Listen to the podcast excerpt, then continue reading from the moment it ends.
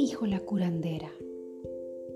Que estoy jodida, que me pase de sombra. ¿Y eso qué significa?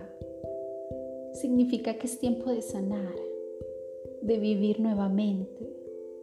Y dice que estoy saturada de realidad, que me excedí de crédula. No sé bien a qué se refiere realmente. ¿Y ahora qué vas a hacer?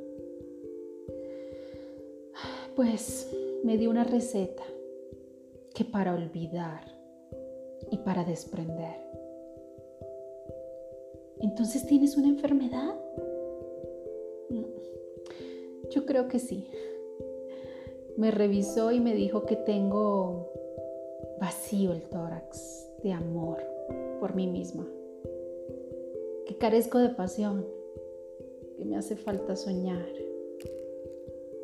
que la felicidad me abandonó cuando dejé de confiar en mí, que la voluntad se me acalambró de tanto no usarla, que tengo exceso de pasado y baja mi autoestima, elevado el rencor y insuficiencia de amor.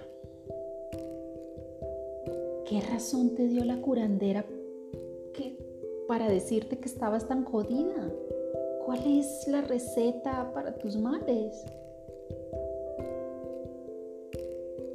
Bueno, pues te leo lo que alcancé a escribir. curandera hablaba muy rápido, que durmiera sobre la banda, que me dé baños de flores para sentirme hermosa y amada, que comiera miel para recordar lo dulce, lo dulce que es la vida que me hiciera de comer algo delicioso para recordar que también tengo que consentirme, que enmarcara mi foto y le encendiera una vela para no olvidar que estoy viva, que cantara en la ducha para no tener palabras guardadas queriendo salir,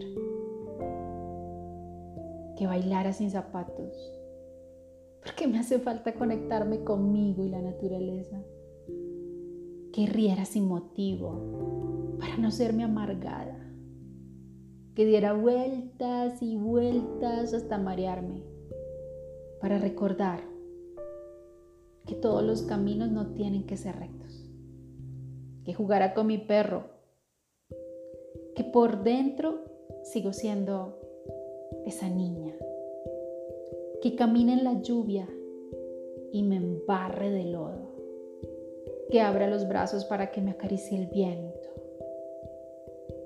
que sea yo, viendo el amanecer y el ocaso, que duerma bajo las estrellas, que descanse en la playa, que suba un cerro, que nade desnuda,